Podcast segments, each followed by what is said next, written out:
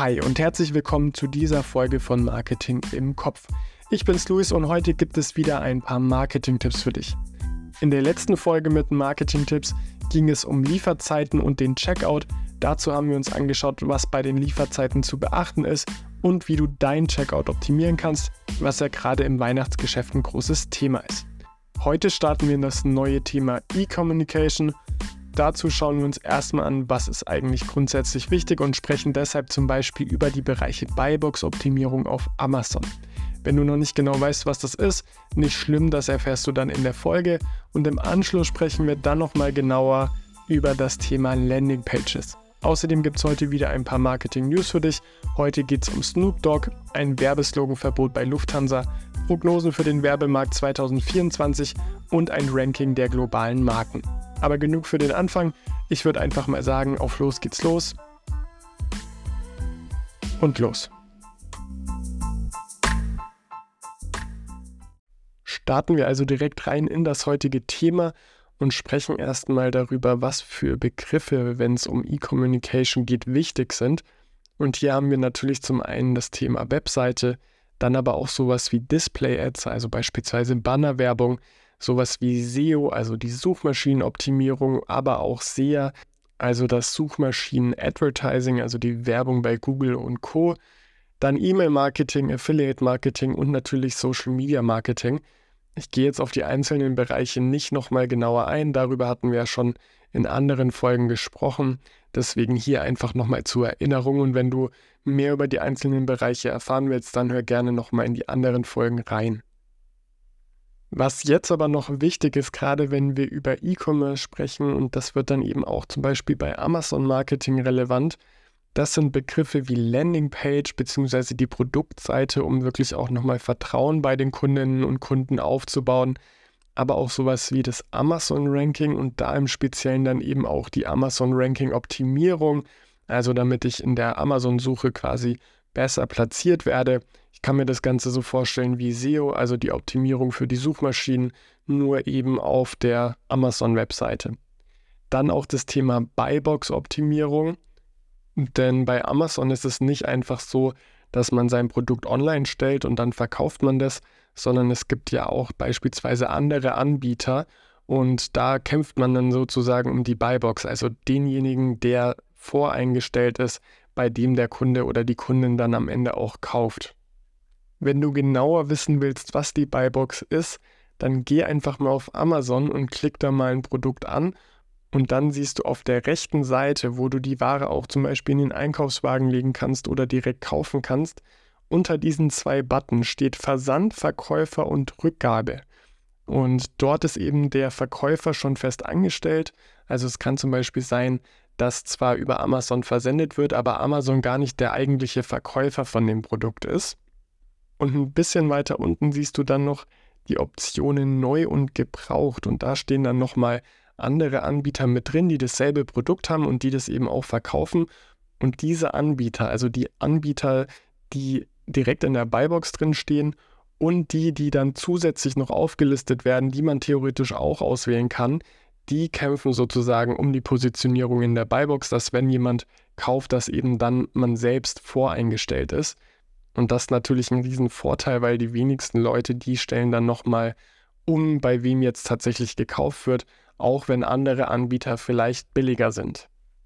Also nur der beste Preis, der ist tatsächlich nicht ausschlaggebend dafür, dass man dann als Anbieter auch in der Buybox landet. Und neben dem Optimieren vom Ranking auf Amazon und der Buybox-Optimierung gibt es natürlich auch noch andere Werbemaßnahmen, die man sich auf Amazon zunutze machen kann. Und auch andere Anbieter wie zum Beispiel eBay oder Otto haben natürlich auch wieder eigene Werbemaßnahmen, die genutzt werden können. Soweit jetzt erstmal zu den in Anführungsstrichen wichtigen Begriffen, wenn es um E-Communication geht. Lass uns als nächstes mal auf die Landingpage bzw. die Produktseite schauen. Oft ist es so, dass eine Landingpage bzw. eine Produktseite eben mit einer Webseite direkt an einen Online-Shop verknüpft ist und hier das Ganze dann eben als Distributionskanal genutzt wird. Eine Landingpage oder eine Produktseite kann aber auch wirklich als ja reine Produktseite bzw. eben Landingpage genutzt werden. Und dabei kann eine Landingpage auch verschiedene Ziele verfolgen. Also es kann zum Beispiel das Ziel sein, wirklich ein einziges Produkt zu bewerben. Also ich habe zum Beispiel eine Kampagne laufen und bewerbe in der Kampagne ein bestimmtes Produkt aus meinem Sortiment. Dann kann es zum Beispiel sein, dass ich einfach eine extra Landingpage baue, auf der dann wirklich nur dieses eine Produkt zu sehen ist und das dann eben direkt auch in den Warenkorb gelegt werden kann.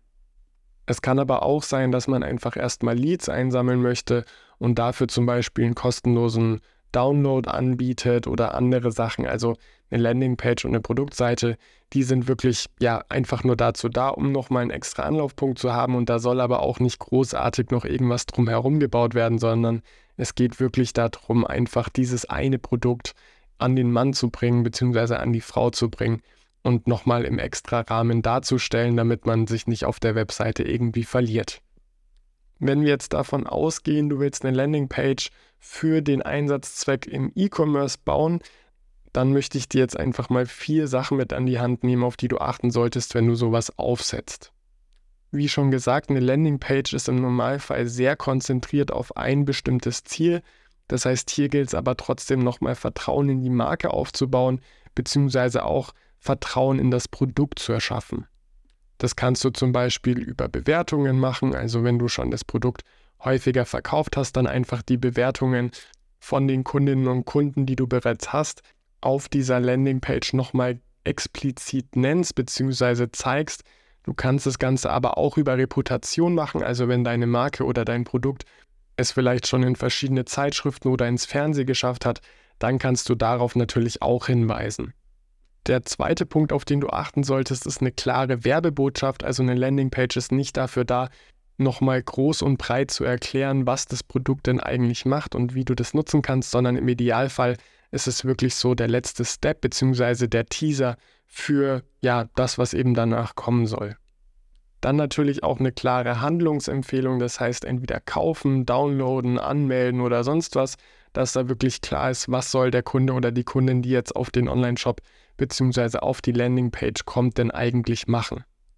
Und als letztes noch aussagekräftige Fotos und Videos von dem Produkt, das du anbietest, dass der Kunde oder die Kundin sich hier wirklich nochmal ein allgemeines Bild machen kann und einschätzen kann, was denn eigentlich auf die Person zukommt. Wichtig ist es hier insgesamt einfach wirklich, dass du das Ganze nicht überlädst oder dann noch auf tausend andere Seiten verlinkst, sondern es sollte eigentlich alles Wesentliche auf dieser Landingpage schon vorhanden sein, um dann eben auch eine ja, Handlungsempfehlung sozusagen ausführen zu können. Und damit kommen wir auch schon zu den Fehlern, die du auf Landingpages eher vermeiden solltest. Und das ist zum einen ein umständliches Formular im Checkout. Also es geht wirklich darum, möglichst schnell irgendwas zu erreichen, sei es eben zum Beispiel der Verkauf von einem bestimmten Produkt. Und dafür ist es eben wichtig, dass man das Ganze so einfach wie möglich macht. Ein anderer Fehler, der sich im Prinzip mit dem ergänzt, was ich davor schon angesprochen hatte, ist, wenn du die Vorteile deines Produktes nicht kommunizierst und wenn du vor allem zu lange Werbetexte hast. Also es geht wirklich darum, das Ganze kurz und knapp darzustellen. Dann solltest du noch darauf achten, AB-Tests durchzuführen. Also vielleicht hast du ein Ziel, du willst ein Produkt verkaufen und dafür baust du verschiedene Landingpages und schaust im ersten Schritt erstmal danach, welche Landingpage konvertiert denn am besten, um dann eben wenn du jetzt zum Beispiel vier Landingpages testest, merkst, das ist die beste, dass du die anderen drei dann ausstellst, beziehungsweise dass du eben die guten Elemente aus den verschiedenen Landingpages zusammenführst und in einer Landingpage dann vereinst. Und zuletzt noch zwei weitere Fehler, auf die du achten solltest.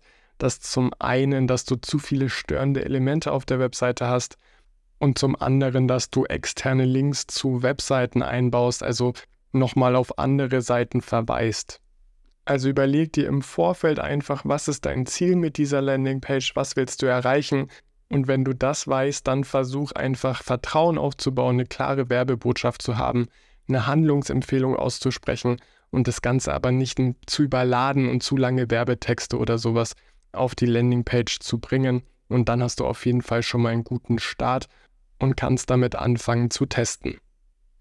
Soweit jetzt erstmal zu E-Communication und Landingpages bzw. zu Produktseiten. Jetzt geht es erstmal weiter mit den Marketing News für diese Woche.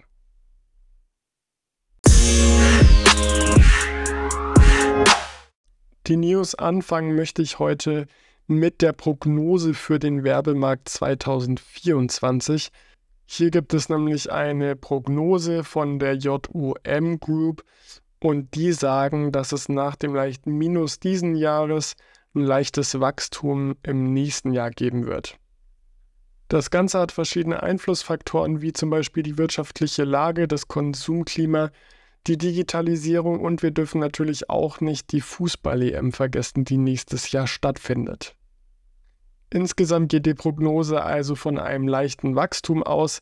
Wenn wir uns aber andere Quellen anschauen, dann sehen wir, dass dieses leichte Wachstum schon eher pessimistisch gerechnet ist und andere Prognosen dort deutlich optimistischer aussehen. Weiter geht's mal wieder nach Großbritannien. Hier hat nämlich die Werbeaufsicht den Werbeslogan von Lufthansa einkassiert, denn Lufthansa hat mit nachhaltigen Fliegen geworben und die ja, britische Werbeaufsicht hat jetzt gesagt, das geht so nicht. Das Ganze könnte einen irreführenden Eindruck vermitteln und bedeuten, dass das Unternehmen umweltfreundlicher wahrgenommen wird, als es eigentlich ist. Man muss aber dazu sagen, dass es in Großbritannien schon ähnliche Fälle mit zum Beispiel Air France oder Etihad gab, auch hier wurden schon im Juli entsprechende Anzeigen auf Google verboten, weil eben auch dieser Nachhaltigkeitsaspekt ja, vermittelt wurde. Und der Flugverkehr gehört aber eben immer noch zu einem der Bereiche, die mit am meisten CO2 verursachen. Deswegen wurde das Ganze jetzt eben verboten. Das dritte Thema für heute ist ein Markenranking. Die Beratung Interbrand hat nämlich wieder ein ja, das jährliche Ranking von globalen Marken herausgebracht und hier schneiden Autobauer relativ gut ab. Die Liste wird zwar von den vier großen IT-Unternehmen aus Amerika angeführt, also Apple, Microsoft, Google und Amazon, aber dahinter merkt man einen ja, Aufschwung der Automarken.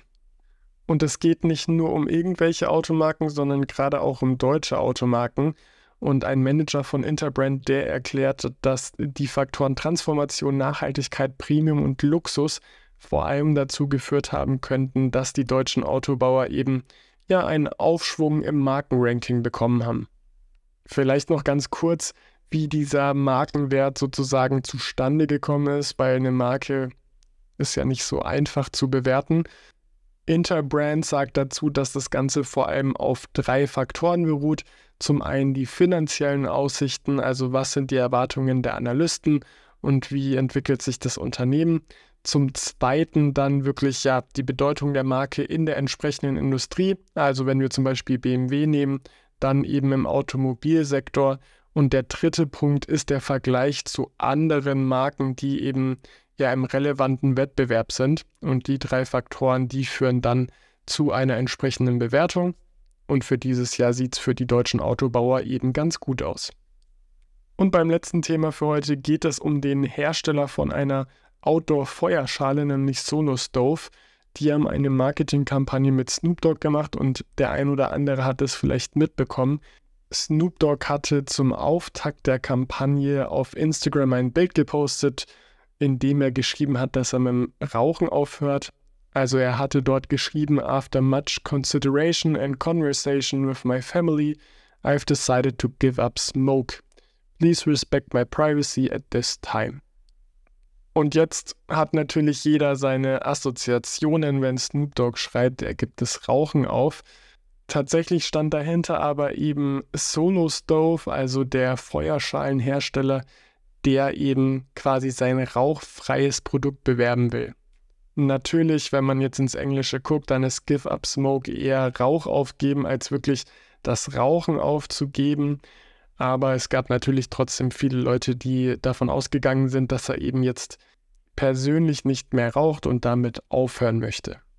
Ein paar Tage später hat Snoop Dogg dann das Ganze per Video aufgelöst und hat eben gesagt, dass er diese Outdoor-Feuerschale von Solo Stove benutzt, die für die rauchfreie Funktionsweise bekannt ist und dass er eben nicht selber mit dem Rauchen aufhören möchte.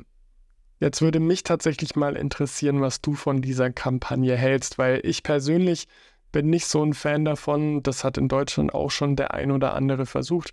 Ich habe das Ganze vor allem so im Influencer-Dasein mitbekommen, dass eben ja Aussagen getätigt wurden, die doppeldeutig waren oder die sich dann im Nachhinein auf etwas ganz anderes bezogen haben. Und ich muss persönlich sagen, ich bin nicht so ein Fan von den Kampagnen. Na klar, es hat seine Daseinsberechtigung und auch Snoop Dogg hat damit wieder ein Millionenpublikum erreicht und es ist viel Aufmerksamkeit generiert worden. Deutsche Medien haben drüber gesprochen, internationale Medien haben drüber gesprochen. Aber für mich persönlich und auch das, was ich eben in Deutschland mitbekommen habe, finde ich es nicht die beste Marketingkampagne. Einfach weil das jetzt auch schon öfters missbraucht wurde, in Anführungsstrichen.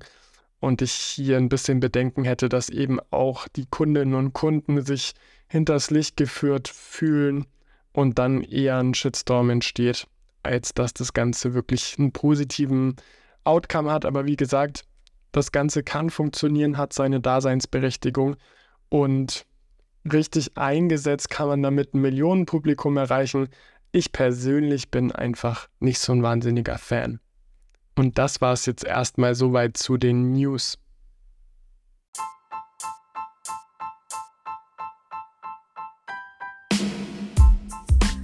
Das war's für heute auch schon wieder. Heute ging es um das neue Thema E-Communication. Dazu haben wir uns erstmal angeschaut, was zum Beispiel die Buybox auf Amazon ist und ich hoffe, du weißt jetzt, was damit gemeint ist. Und dann haben wir uns auch nochmal das Thema Landingpages ein bisschen genauer angeschaut. Außerdem gab es heute wieder Marketing News. Lass mich gerne wissen, wie du dieses Format findest. Heute würde mich, wie schon gesagt, interessieren, was du zu der Kampagne mit Snoop Dogg denkst. Und die zweite Frage darf natürlich auch nicht fehlen. Bald gibt es ein Interview zur strategischen Ausrichtung von künstlicher Intelligenz in Unternehmen. Wenn du dazu Fragen hast, dann immer her damit. Alle wichtigen Infos zur Folge und zum Beantworten der Fragen findest du wie immer in den Show Notes oder unter deinem Player. Nächste Woche gibt es schon wieder ein Interview für dich. Zu Gast war Nils von Mabel und zusammen haben wir uns nochmal das Thema Tracking angeschaut. Tracking wird von Google und Apple ja immer weiter verkompliziert und Nils hat es mit seinem Team geschafft, wieder zuverlässigere Daten zu bekommen und das Ganze hat sogar eine Studie, die dann in Zusammenarbeit mit Meta entstanden ist, bestätigt. In der nächsten Folge mit Marketing-Tipps in zwei Wochen gehen wir dann noch ein bisschen stärker auf Amazon ein und schauen uns an, welche Ranking-Faktoren für deine Produkte relevant sind und warum Amazon alle Händler auf der Plattform in zwei Arten einteilt. Wie immer bleibt mir sonst nur noch zu sagen, wenn dir gefällt, was du hörst, dann lass gerne eine 5-Sterne-Bewertung da, abonniere kostenfrei den Podcast und schreib mir gerne, was dir an der Folge am besten gefallen hat. Ansonsten war es das heute von meiner Seite. Wir hören uns in der nächsten Folge. Mach's gut, bleib gesund und ciao.